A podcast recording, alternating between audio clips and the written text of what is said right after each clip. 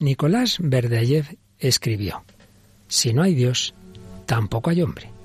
Seguimos hablando de la muerte del hombre como consecuencia de la pretendida muerte de Dios. ¿Nos acompañas?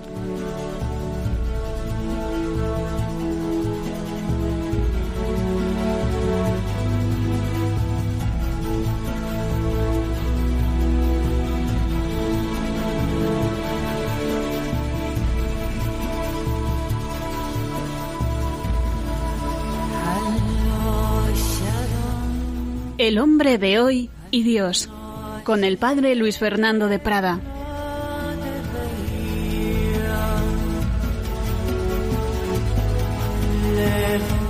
Un cordialísimo saludo, muy querida familia de Radio María, acabando este día del patrono de la juventud de San Luis Gonzaga en este mes del corazón de Jesús, en esta víspera de la solemnidad del corazón de Jesús, pues seguimos hablando de ese Dios que quiere ser nuestra esperanza, pero que si lo rechazamos nos quedamos sin esperanza, nos quedamos sin Dios, nos quedamos sin hombre, pero el Señor siempre nos va a ofrecer otra oportunidad de volver a Él. De todo ello vamos a hablar en este nuevo programa del hombre de Dios. Programa en que me acompaña una semana más Paloma Niño. Buenas noches, Paloma. Muy buenas noches, Padre Luis Fernando. Un saludo a todos los oyentes. Bueno, pues nada, nos encomendamos a San Luis Gonzaga, ¿verdad? Y pedimos para que todos jóvenes y mayores, él murió con 23 años, entregando su vida a Cristo y a los enfermos, se contagió de cólera, pues que nos ayude, nos ayude a seguir el verdadero camino, el sentido de nuestra vida. Cuando le anunciaron que iba a morir, respondió, qué alegría cuando me dijeron, vamos a la casa del Señor. Sin embargo, veremos hoy que tantas personas sin fe, sin esperanza, no creen en la vida eterna, incluso se plantean el suicidio. Bueno, vamos, estamos en esa parte un poco negativa de nuestro programa sobre la esperanza, pero siempre en ese diálogo constructivo con el hombre de hoy. Bueno, hemos recibido como siempre muchos comentarios, pero lo que hacemos hoy es un saludo general, ¿verdad? Eso es, y gracias a todos los que nos han hecho sus comentarios a través de la página de Facebook del Hombre de Hoy y Dios. Pues muchos nos comentan que, que les gusta el programa y que lo escuchan a diferentes horas. Estupendamente, pues así, todos vamos compartiendo nuestras reflexiones, lo que llevamos en el corazón. Pues hoy seguimos, seguimos ese proceso, ese itinerario sobre la esperanza, sobre ese hombre que cuando dejó a Dios fue perdiendo también la fe en sus propios valores humanos, en los ideales que habían sostenido la modernidad, la ilustración, se fue cambiando el tercio hacia el pesimismo eh, de, tipo ya nihilista, existencialista. Ya vamos hablando de ello desde hace días y hoy vamos a dar un pasito más. Y en ese pasito más, como pensadores, tendremos a Ignacio Sánchez Cámara y a Remy Bragg y luego pues traeremos una vez más una película de este cineasta que tanto tanto nos ayuda porque ya murió pero tenía películas muy profundas. Hablamos de un sueco, ¿verdad, Paloma? Sí, hablamos de Igmar Bergman y vamos a hablar hoy de la película Fresas Salvajes. Fresas Salvajes, de la que ya hemos escuchado algunos cortes en otros programas, pero que el de hoy nos va a ilustrar muchísimo el tema que estamos tratando. Y de un cineasta de una película de hace ya más de medio siglo a un cantante de nuestra, vamos, de nuestro tiempo, ¿verdad? Sí, el cantante Raiden, eh, esta canción que vamos a escuchar a tres pasos y medio, pues es del grupo A Tres Bandas. Y bueno, con esto, con música por el contrario cristiana como siempre y con un testimonio de una persona que estaba en estos planteamientos y descubrió el Señor y descubrió la esperanza de quien hablamos. Eh, hablamos de Mili Gualteroni. Bueno, pues un montón de aspectos que nos van a ayudar a pasar esta última hora de una manera agradable y provechosa y, sin duda, que nos va a ayudar a crecer en la verdadera esperanza. Vamos adelante con este nuevo programa del hombre de hoy y Dios.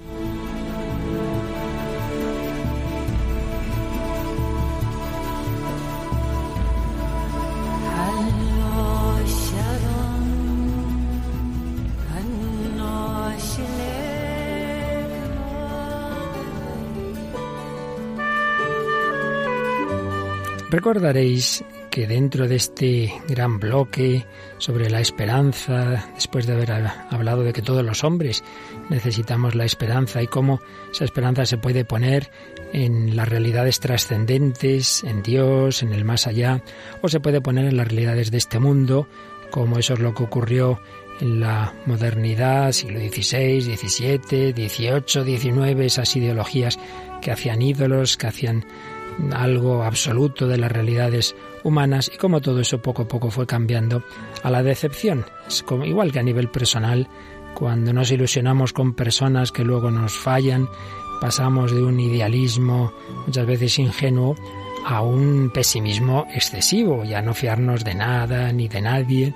Bueno, pues eso es un poquito el hilo del pensamiento occidental. Y como transición entre ese optimismo de que el hombre lo puede todo y ese pesimismo de que no lo puede nada, habíamos hablado varios días de Nietzsche y también de la respuesta que anticipadamente, puesto que vivió y murió antes que él, pero que ya planteaba esos mismos problemas, le daba Dostoyevsky.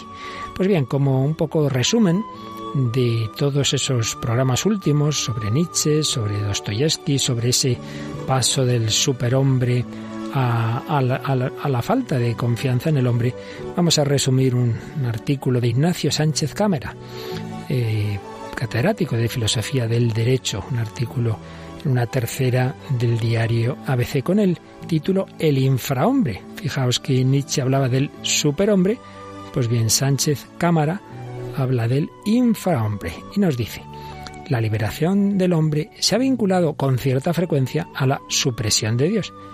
A Dios, entonces nos liberaremos. Nadie llegó tan lejos en esta dirección como Nietzsche. Su ateísmo posee dos caras tal vez antagónicas, tal vez complementarias. Por un lado, para él la muerte de Dios provocará el mayor cataclismo de la historia. Nada será ya igual. Con la desaparición de Dios se producirá la inversión de todos los valores y la apoteosis del nihilismo, algo terrible. Pero por otro lado, la supresión de Dios, para él, habría de entrañar la aparición de un nuevo tipo de hombre, que no reconoce nada por encima de él, y que por ello bien puede calificarse como el superhombre. El superhombre es una realidad más elevada que el hombre. El hombre, sin Dios, la existencia más alta. Eran esas, esas dos profecías antagónicas de Nietzsche. Por un lado, anunciaba al superhombre, pero por otro lado, él mismo veía la catástrofe que podía venir a la humanidad, o la catástrofe, o la definitiva liberación del hombre de todo yugo y comenta Sánchez Cámara. ¿Acaso se trata de la misma cosa? La falsa liberación catastrófica. Quizá no haya existido ateísmo más consecuente y lúcido que el de Nietzsche. Todos los demás no han dejado de apuntalar las consecuencias de la eliminación de Dios con diferentes alternativas, desde la justicia social hasta la apoteosis de la ciencia y de la técnica. Solo Nietzsche ha expresado con atroz lucidez a dónde puede conducir el gran acontecimiento de Icida, la vida del hombre sin Dios.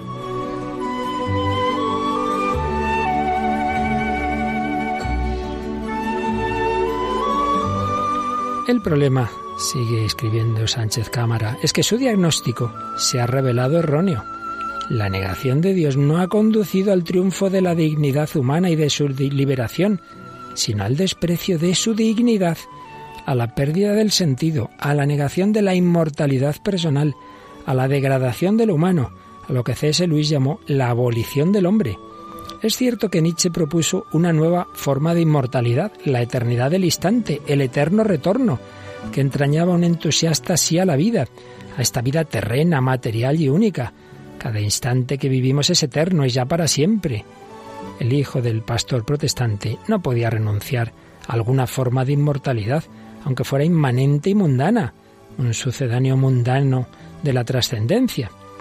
Lo cierto es que al final la eliminación de Dios no solo no ha producido la liberación del hombre, sino que lo ha esclavizado, liberado entre comillas de Dios, se convierte en esclavo del mundo, de sus propias pulsiones, de sus descarriados deseos, esclavo y huérfano.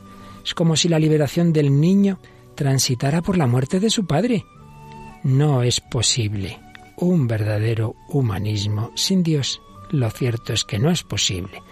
Un verdadero humanismo sin Dios es lo que Henri Delibac del que tanto hemos hablado también nosotros, calificó como el drama del humanismo ateo. En realidad Nietzsche expresa el paradigma de la humana soberbia. Si Dios existiera, ¿cómo soportaría yo no serlo? Pero en realidad, sin Dios no hay sentido.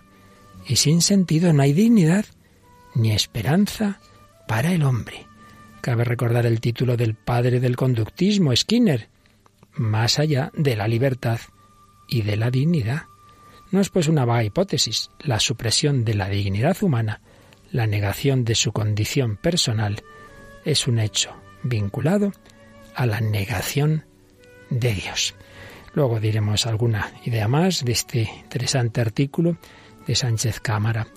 Nietzsche lleva el ateísmo moderno a ese punto crítico en el cual eh, nos quedamos en esa alternativa. ¿Esto va a ser liberación del hombre?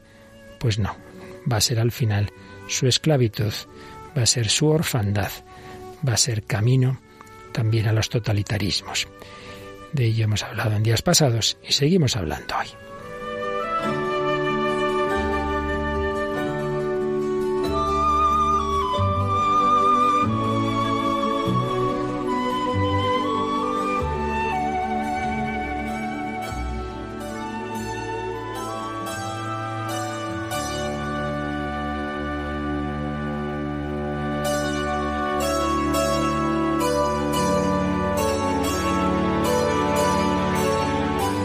Aquí seguimos, mi querida familia de Radio María, el hombre de hoy Dios, hablando de las consecuencias negativas para el hombre de esa evolución del pensamiento moderno y contemporáneo de prescindir de Dios, que hemos visto en ese autor que digamos, representa una cima de ese ateísmo esa negación de Dios, esa muerte de Dios para que el hombre viva, y que sin embargo él mismo ya intuía también, y es lo que hemos visto después del siglo XX, lo que llamamos del XXI, que el ateísmo no conduce a la liberación del hombre y a su máxima dignidad, sino a todo lo contrario.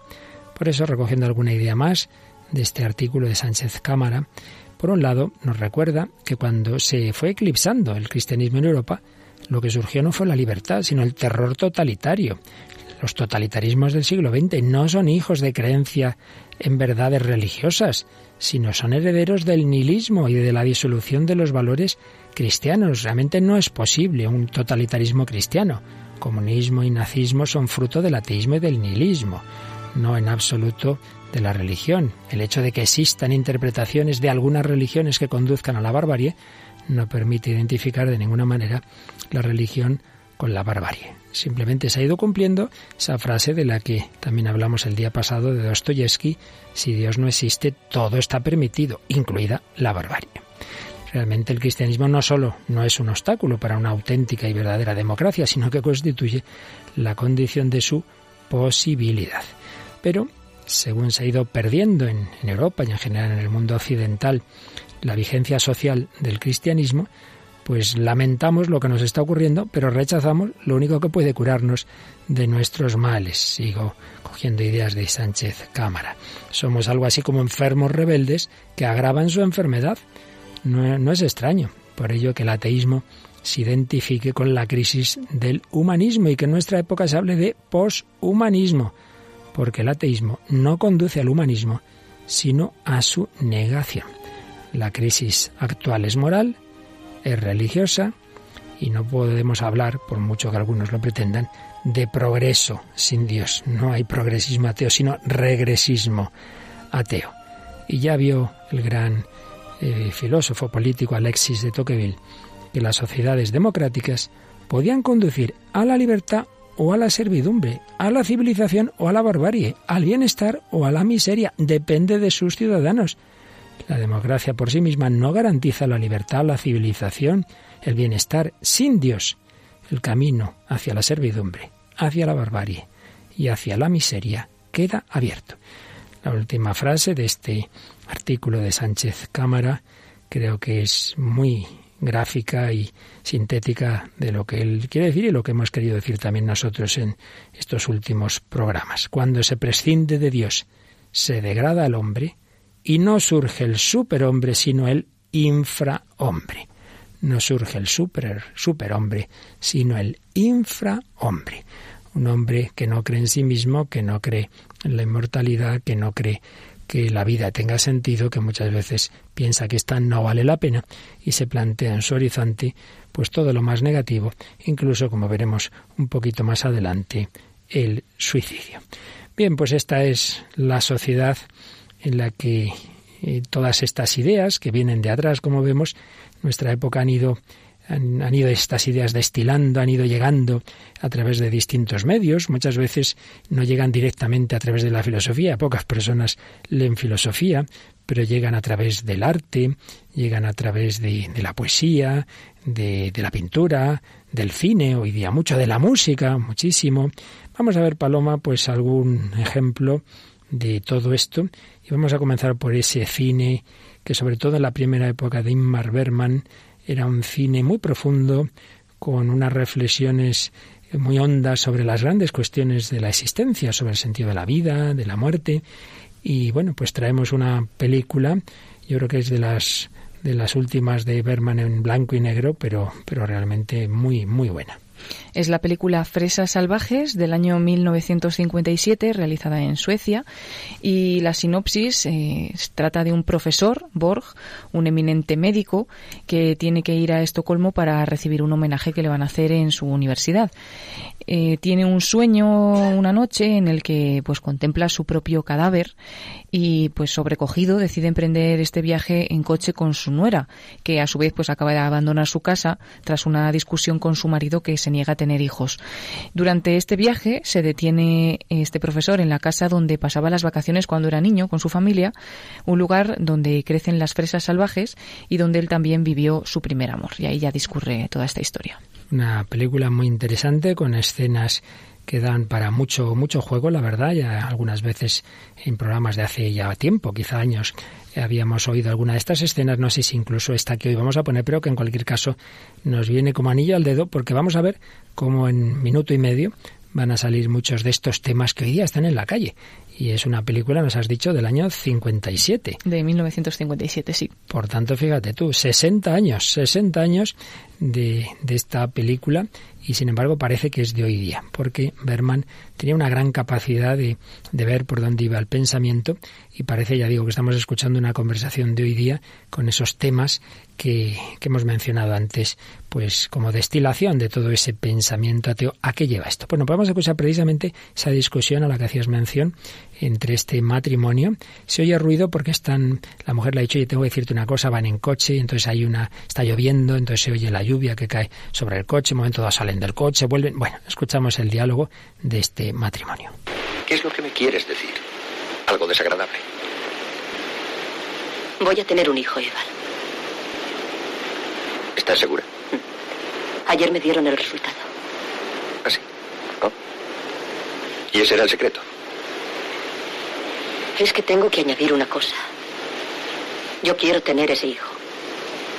Lo dices sin rodeos. Naturalmente.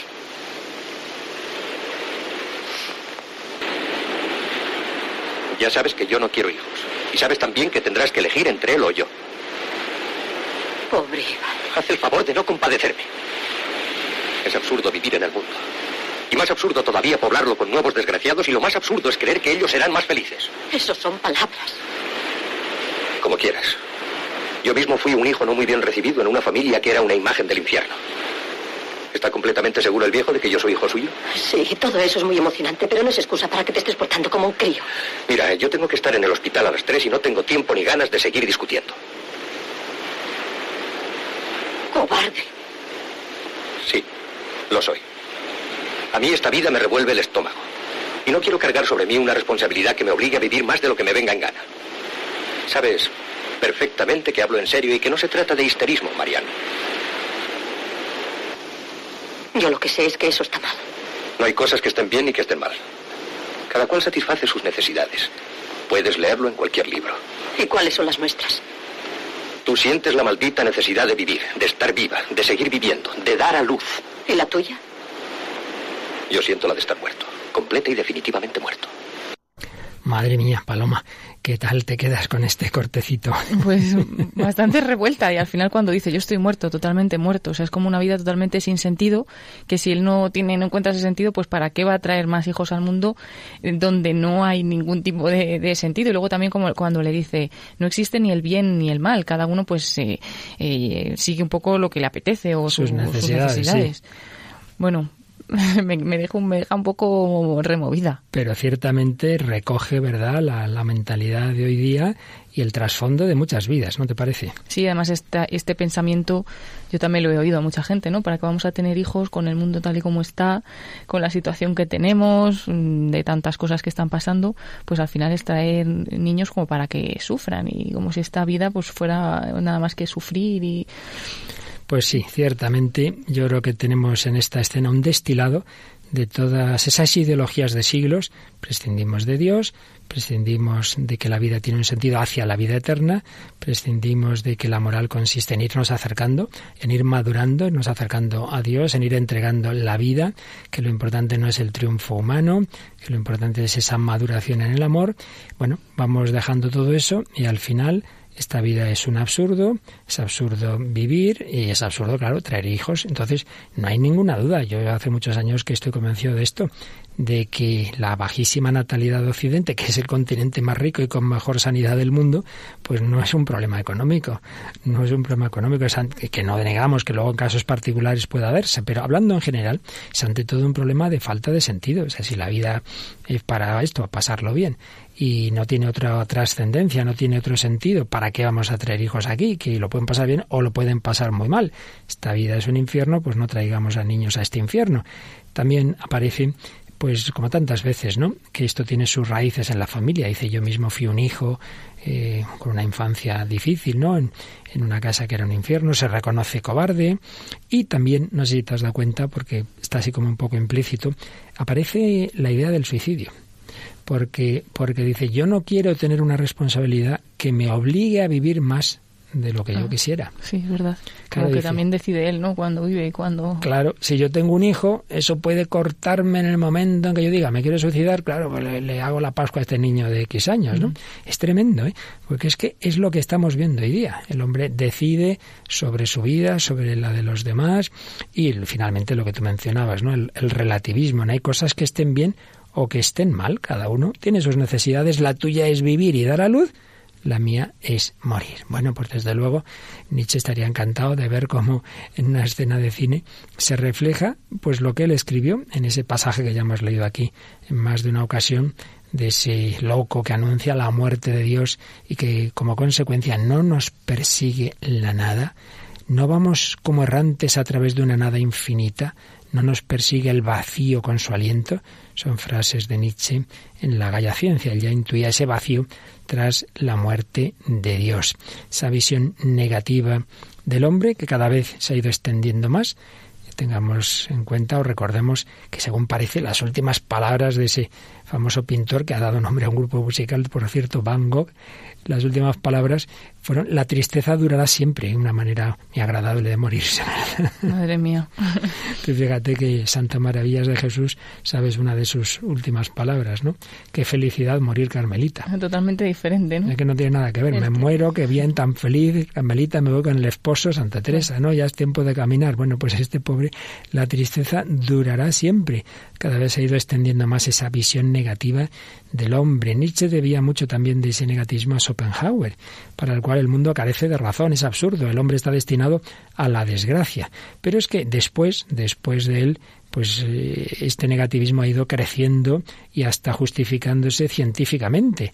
premio Nobel de Biología Jacques Monod tiene un famoso libro El azar y la necesidad. Bueno, pues también las últimas palabras del azar y la necesidad son estas. El hombre sabe al fin que está solo en la inmensidad indiferente del universo de donde ha brotado por azar, y ni su destino ni su deber están escritos en parte alguna.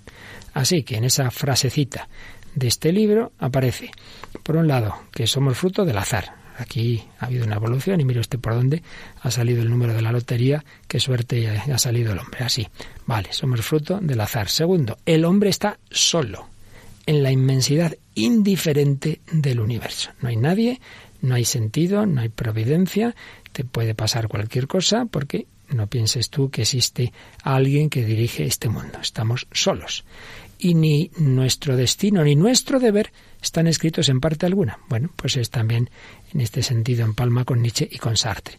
Pues es cada hombre se construye su vida, no tiene nada objetivo, sino que es lo que él mismo decida. Sí, claro, en esa soledad tremenda. Jacques Monod, por supuesto, este es también en buena medida el trasfondo de ese estructuralismo en el que se ve al hombre que no actúa libremente, sino que está determinado por, por diversas estructuras. El hombre singular no tiene interés, es un elemento infinitesimal, producto de un sistema estructural cerrado. El sistema es lo importante, y Levi Strauss nos dirá que la historia es solo un conjunto de movimientos psíquicos que a su vez provienen de fenómenos cerebrales, físico-químicos. Por ejemplo, aparece una frase también increíble en la obra El pensamiento salvaje. La Revolución Francesa en realidad no existió, lo que existió fueron procesos metabólicos de unos organismos que convivieron en 1789. Bueno, vamos, como sigamos así, vamos a acabar mal el día, ¿verdad, Pablo? Sí, eh, realmente es que así pues entiendes, ¿no? Que tengan esa desesperación de vivir y de que no haya nadie más que, que venga a esta vida, porque es, eh, de esa manera es que así no se puede vivir sin ese sin sentido total, ¿no? En efecto, y por eso, pues está esa famosa frase que ya como que viene a expresar claramente todo esto, ¿no? Si Nietzsche había dicho Dios ha muerto, Michel Foucault, ateo, dice y el hombre ha muerto. El hombre ha muerto y el hombre va a desaparecer en el sentido de lo específico humano. Ha muerto el hombre en cuanto si creíamos en él como con una dignidad especial. No, pues somos eso, procesos físico-químicos, cerebrales y, y, poco más, claro. Ante eso, pues ya llegaríamos a lo que veremos en un programa ya dedicado más en particular a Sartre, ese negativismo del existencialismo de Sartre, que tiene esa famosa frase, el hombre es una pasión inútil. Bueno, sin llegar a tanto, sin llegar a estos extremos, es indudable que en la música moderna pues muchas veces se transmite esa visión pues pobre de, de la vida, que lo único que hay es, pues bueno, pasarlo bien, placeres y, poco más, mm, sin fe en Dios, sin fe en la vida eterna. Tenemos miles de canciones de este tipo, pero bueno, eh, nos han sugerido una que nos traes hoy. Sí, es la canción A tres pasos y medio de Raiden. Raiden es David Martínez Álvarez, eh, nacido en Alcalá de Henares, en Madrid, en 1985, poeta y cantante de rap. Anteriormente a su carrera en solitario, formaba parte del grupo A tres bandas, que es precisamente con quien pues cantó esta, esta canción que vamos a escuchar. En 2010 sacó su primer LP en solitario y en 2015 publicó también su libro, Herido Diario, con poemas y letras eh, de algunas de sus canciones. Entonces es un rap, ¿no? Que está hablando, se supone, un hermano mayor con su hermanita pequeñita, que, que, que, quiere que le cuente algo para dormir. Vamos a ver, le va a contar un cuento bonito, le va a hablar de una historia que va a acabar, comieron perdices y fueron felices. Me parece que no. Vamos a escucharlo.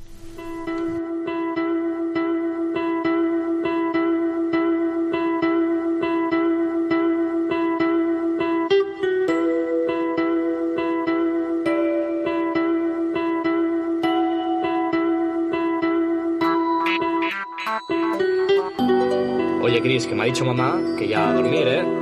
Cuéntame un cuento. Pero que no, que te tienes que dormir. Solo uno. ¿Pero cuál? No sé. Invéntatelo tú. Lo inventé yo. Venga, a ver.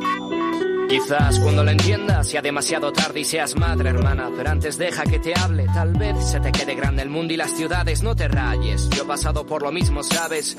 Lloras por ir a clase. Hay los niños. La gente mayor llora por un salario mínimo. Por un curro por cambiar de turno. Por un número en la cuenta. Una renta para pagar vicios y lujos. Y un sueldo base para la hipoteca. Que la vida en pareja no es como en tu casa de muñecas. Aquí, princesa, no hay castillos de ensueño. Lo cierto es que para obtener un suelo has de soñar despierta. David, si somos buenos hay morir, vamos al cielo. No lo creo, por eso en esta vida intenta dejar huella. Mira hacia arriba las estrellas, que los abuelos y el tío verán si tú eres buena desde aquella. Aprende que la vida todos son errores. Desde la madurez buscaré soluciones. Sonríeme que ya vendrán tiempos peores. Problemas que al final provocarán tensiones.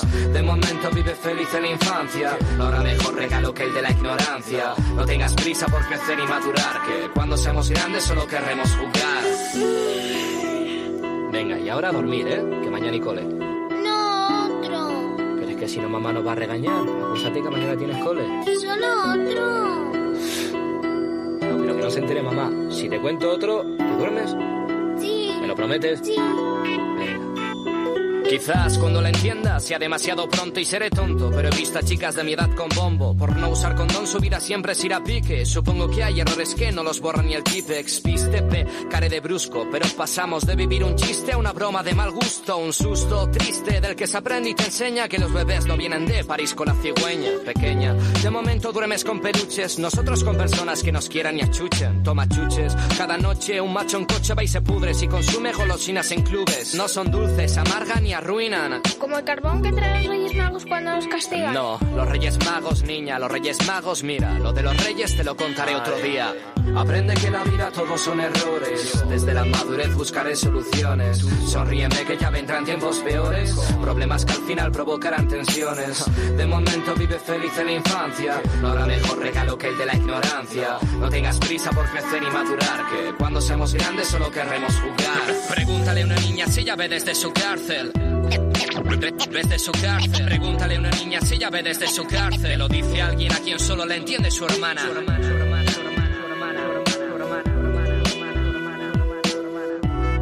Te, te lo dice alguien a quien solo le entiende su hermana. Ahora sí que sí, ¿eh? A dormir. Sí. ¿Sí? Sí. Estamos besando. Nuestro saludo.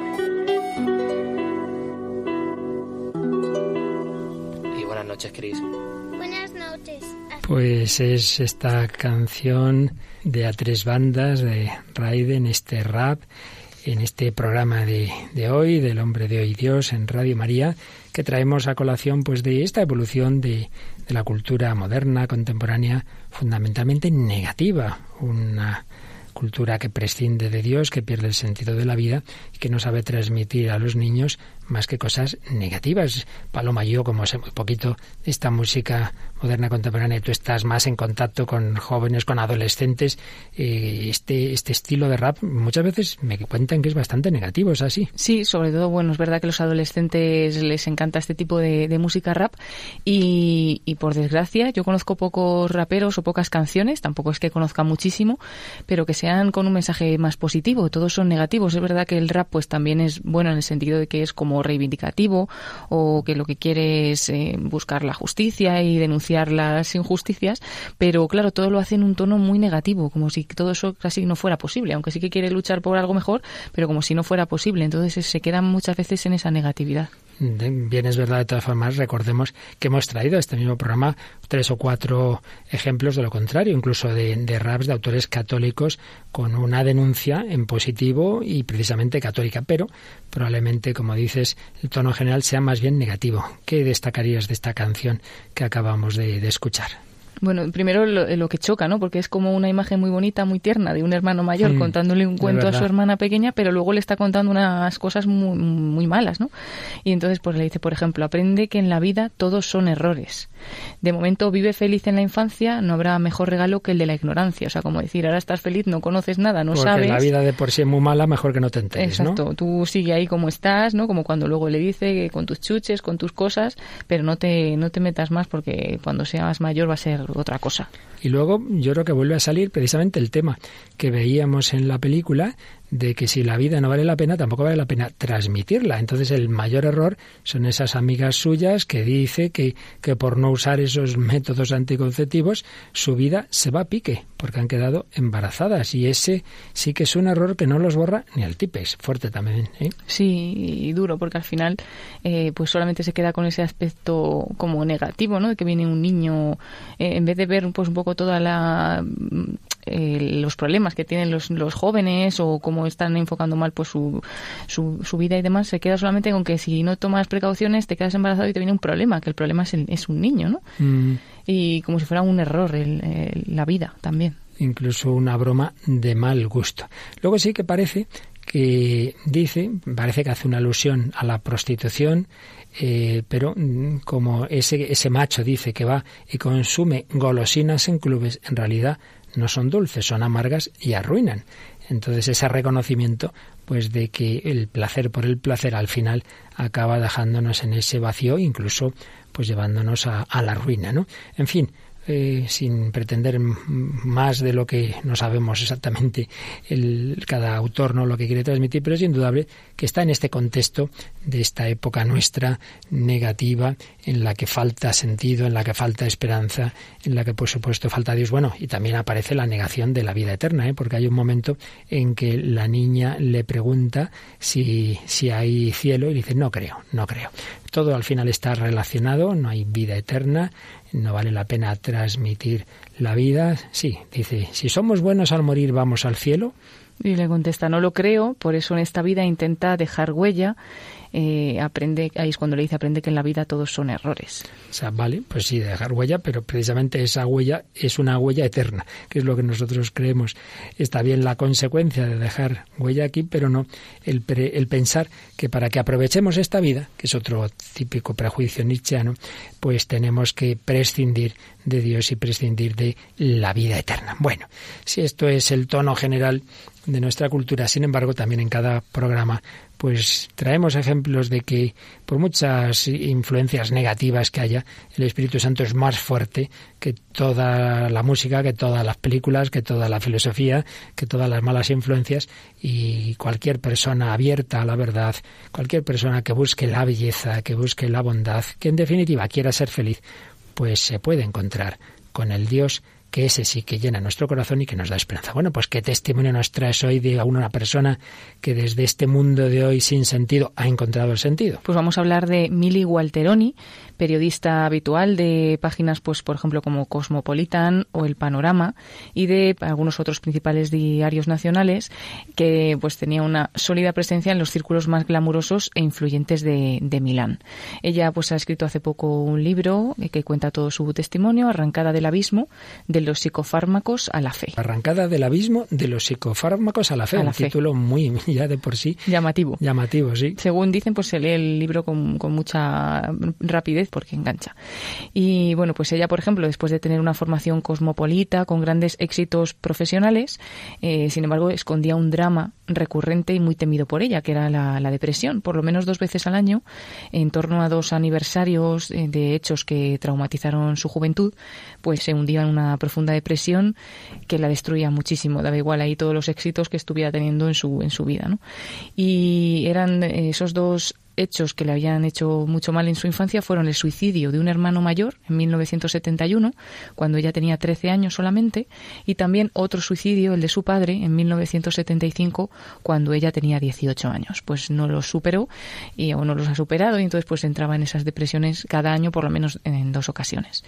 Y ya en su vida adulta, eh, pues eso, ella participaba en tertulias políticas, círculos sociales, pero aparecía esa realidad de la depresión y entonces entraban en su vida los psicofármacos, pues tenía mucho insomnio, aislamiento, eh, recorría de un psiquiatra a otro buscando una solución, de una estancia hospitalaria a otra, buscando un, un tratamiento que nunca fue eficaz y, siempre pues eso implicaba un gran trasiego de, pastillas. Intentó por esta misma situación eh, suicidarse en tres ocasiones a lo largo de, pues, de unos años marcados, como decíamos, por esas terapias. En una ocasión intentó arrojarse a un río, en otro momento fue por sobredosis y sufría también, aunque ya no lo sabía, era inconscientemente, la herida de una agresión sexual sufrida también en el, en el pasado y su, su psique la había sepultado en un olvido aparente, pero ahí también estaba. Y cuando ya su descenso a los infiernos parecía completo, pues irrumpió el misterio. Eh, ella, que era muy racionalista, que ironizaba sobre la religión, empezó a ser protagonista de algunos sucesos, pues em, aparentemente inexplicables. Eh, una luz inesperada, por ejemplo, liberó su cuerpo y su alma, volvió a la fe en alguien que de una forma discreta y una forma amorosa nunca había dejado de tenderle la mano. Incluso pues en esos momentos en los que ella había intentado suicidarse, también se había salvado incluso pues de forma medio milagrosa porque eh, cuando se intentó ahogar se estaba debatiendo por, por, se quería ahogar, pero de repente es como que sintió algo y su instinto vital pues le, llevó a pedir socorro, por eso se salvó de, de aquel intento de suicidio. Y luego también tuvo otra ocasión en la cripta del Duomo de Milán que pudo poner nombre eh, Jesús, el nombre de Jesús, a una presencia amorosa que, que le llevaba a una paz desconocida. Empezó a tener este tipo de experiencias sin tampoco haberlas buscado ella. Entonces, eh, Vittorio Messori, que también es otro, otro periodista italiano, dice que conoce mucho a, esta persona y que, que, también su mujer son amigos y que eh, no es que sea sospechosa de que pueda mm, pensar que tiene visiones y no sean. O sea, que mm. este tipo de experiencias pues eran reales porque sobre todo ella pues es que no, no tenía ningún tipo de cercanía con la fe ni con la vida espiritual y demás. Y dice, el Simili se ha decidido a confesarlo todo, incluidos algunos episodios inexplicables, sin duda es eh, porque el misterio de lo sobrenatural tiene un papel decisivo en este, en este relato, que parecía eh, que iba a llevarle a la muerte y le lleva a una resurrección. Y bueno, pues ya Milly Walteroni ha cambiado totalmente ese sufrimiento que tenía interior con el encuentro con Dios en un aire vibrante de fe, una esperanza que ha reconquistado hace muy poquitos años. Y bueno, pues ella tampoco, tampoco sabe mucho cómo ha sido, sí que dice que, Dios siempre la acompañó, que su mano siempre estuvo presente, hasta que ella pues se manifestó de, aquellas maneras y ella pues sigue viviendo un poco su fe en círculos carismáticos y también pues ha tenido algunos consejos de, algunos monjes y demás. Se ha movido por varios movimientos eclesiales pues intentando centrar un poquito esas experiencias que había tenido para, para vivir bien la, la vida de fe. Y pues terminamos con unas palabras suyas que dice, de las tribulaciones y de un largo camino de errores ha nacido una persona nueva en la que finalmente ha podido tomar forma mi verdadero ser. Porque en el fondo mi depresión era también una especie de despersonalización, la pérdida de mi verdadera identidad de persona, la que puede crecer y madurar en el armonioso interactuar de cuerpo, mente y alma espiritual. Pues muy, muy interesante porque además vemos concretado en una, historia real pues lo que estábamos diciendo un poquito en teoría, como esa pérdida de Dios lleva a la pérdida del hombre. Esta mujer ha experimentado esa despersonalización y ha experimentado ese abismo y ese, ese no ver sentido a la vida hasta el punto de intentar el suicidio. Y precisamente Remy Brague, en ese otro libro que también estamos trayendo a colación con frecuencia en esta etapa de nuestro programa, El reino del hombre, génesis y fracaso del proyecto moderno, hace alusión a cómo también en los últimos siglos cada vez se ha pensado más en el suicidio, cómo la negación del hombre no se ha quedado en, las teorías filosóficas, sino que ha adquirido ese aspecto tan concreto como es plantearse en serio toda una reflexión sobre el suicidio, porque señala la libertad absoluta lleva a la autodestrucción. Se ha podido ver en la vida de varias figuras emblemáticas de la modernidad tardía, pues ejemplos de esta lógica. Alfred Harry, Antonin Artaud, se plantean en serio el tema del suicidio. Por supuesto, siempre ha existido el suicidio, pero se veía como algo privado. Un individuo recurría a él para escapar de una situación muy dura, algo que no podía soportar, de dolor, de enfermedad, de desamor, de deshonor, pero es que en los últimos siglos se ha ido justificando el suicidio desde perspectivas ya no porque mire, es que es que lo estoy pasando demasiado mal, no aguanto esto, ¿no? sino dándole como un sustrato filosófico e incluso científico, diversos estudios. Luego, claro, esto también se ha llevado a la literatura, al teatro y muchas veces ha hecho verdaderos estragos. Se suele mencionar el famoso Werther de Que según se iba representando por donde pasaba, dejaba una estela de suicidios. Es una obra que convierte el suicidio en un acto tan inevitable y por tanto excusable como una enfermedad. Van apareciendo expresiones como el fardo de la vida, la desgracia de vivir, la sociedad es incapaz de comprender al genio, es la responsable. La sociedad novalis ven en el suicidio el auténtico acto filosófico. Schlegel escribirá El destino del hombre es destruirse a sí mismo. A partir de 1820 se extiende cada vez más en Europa la idea de un suicidio que no tendría más razón que el estado irreformable del mundo. Eh, el Danton puesto en escena por Buchner se deja llevar por el cansancio ante la vida que dice no vale el esfuerzo que debemos realizar para mantenerla.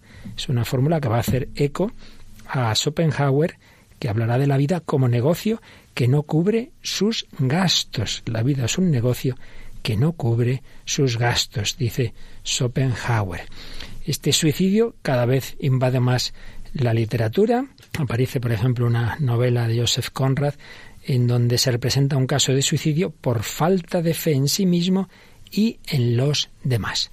Von Harman ve en el suicidio la consecuencia necesaria del final de las ilusiones, con lo cual el joven cristiano Vladimir Soloviev pone a Harman precisamente en el centro de su tesis de 1874, porque ven ello la culminación lógica de la evolución de la filosofía moderna y también el callejón sin salida en el que ésta se ha perdido.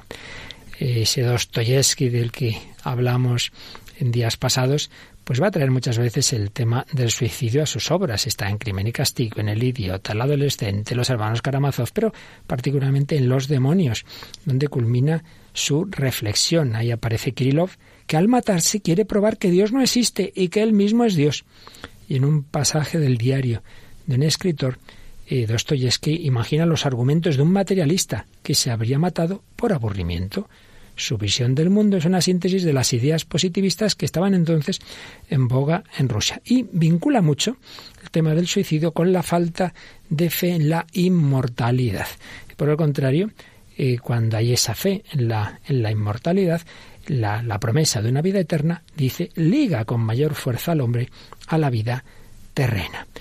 Por su parte, en 1907, un libro del filósofo popular Félix Ledantec observa que lo que llama el ateológico no puede tener ningún interés por la vida, lo que sería la verdadera sabiduría.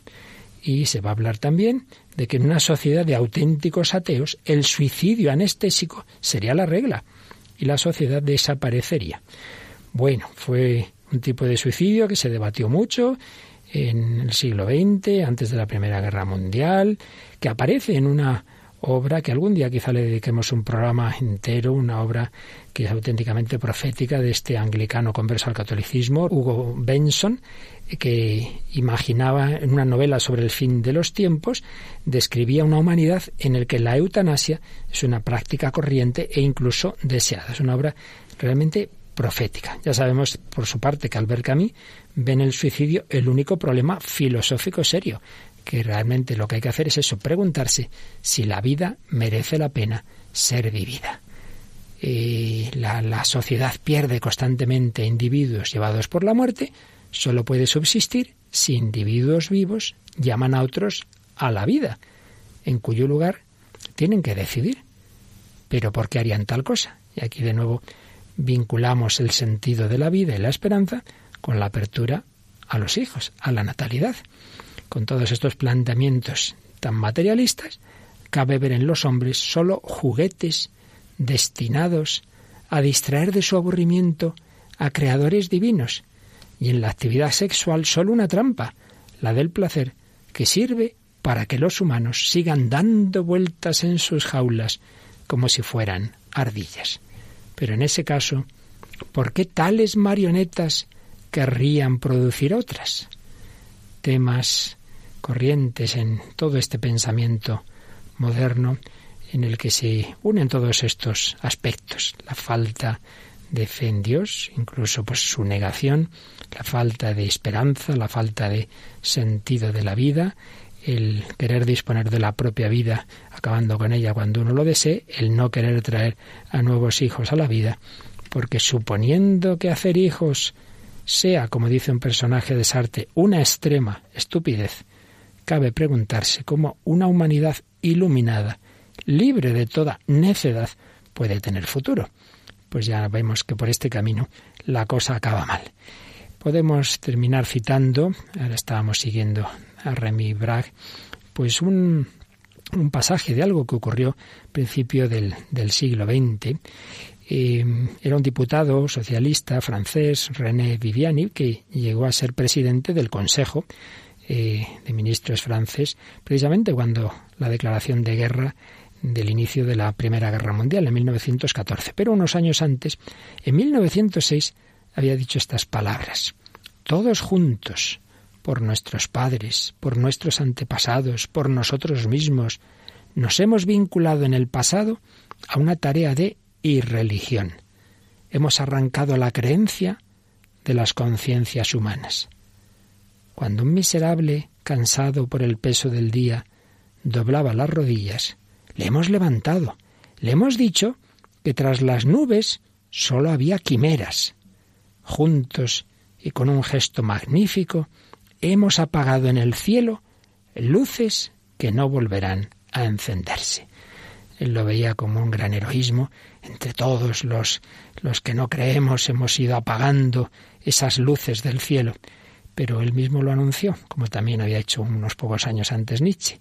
Hemos apagado en el cielo luces que no volverán a encenderse. Sin la luz de Dios se pierde la luz que da sentido a la vida humana, se pierde la esperanza, se pierden las ganas y el gusto por la vida, se pierden las ganas de transmitir la vida, se pierden las ganas de prolongar esa vida más allá de lo que uno desee cuando le parezca que ya su vida no vale para nada. Pues pidamos al Señor que nos dé el verdadero gusto por la vida, una vida plena ya aquí, ya aquí en la tierra, porque Dios quiere ser nuestra vida en los años que nos conceda en la tierra, pero una vida que además se consuma en la vida eterna. Señor, tú tienes palabras de vida. Señor, tú tienes palabras de amor.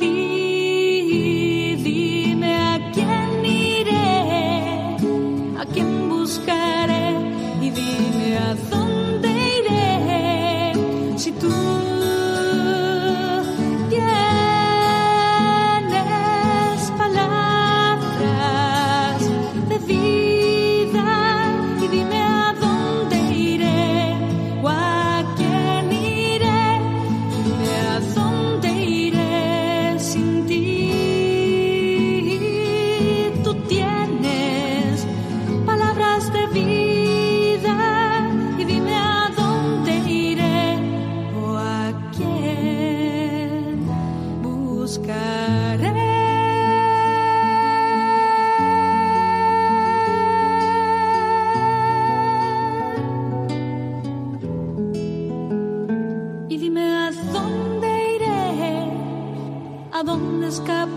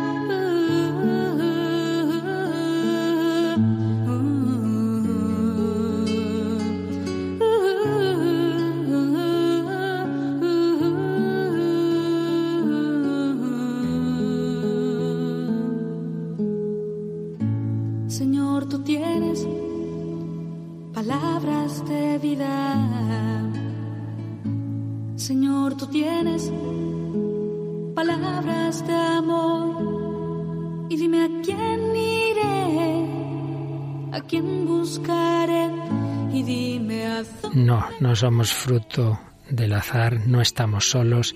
Hay alguien que tiene palabras de vida, de vida eterna, palabras de amor. Nuestra vida tiene sentido, está llamada a la plenitud del amor, está llamada a la eternidad.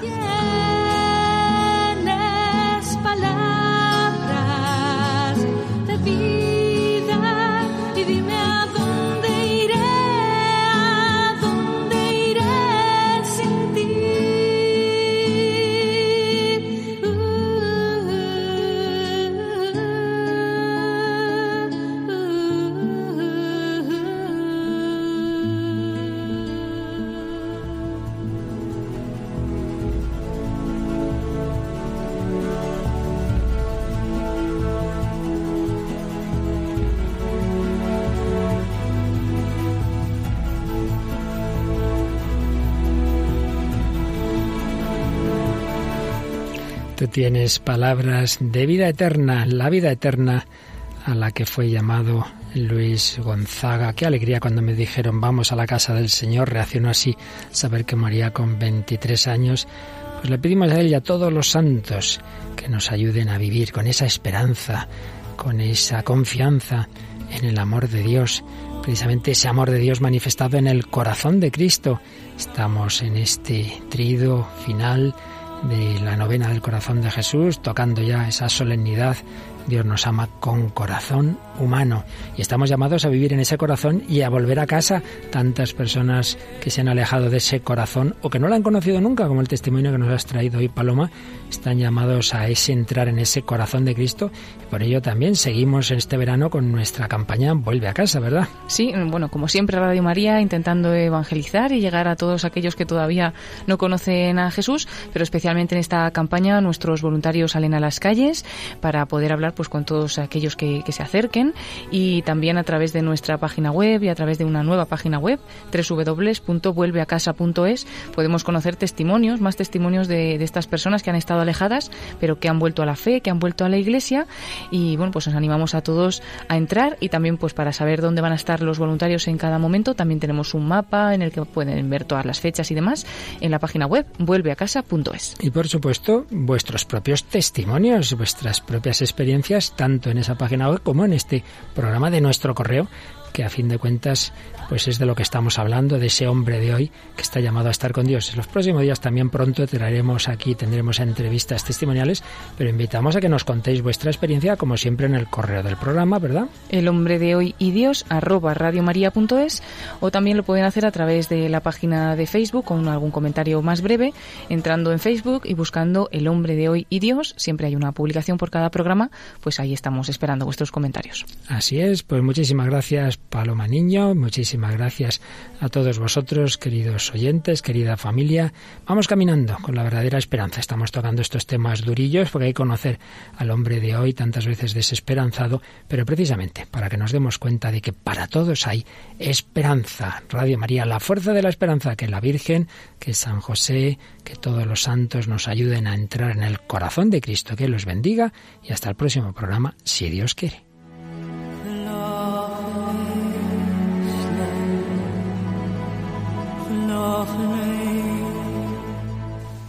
Así concluye El hombre de hoy y Dios, un programa dirigido en Radio María por el Padre Luis Fernando de Prada.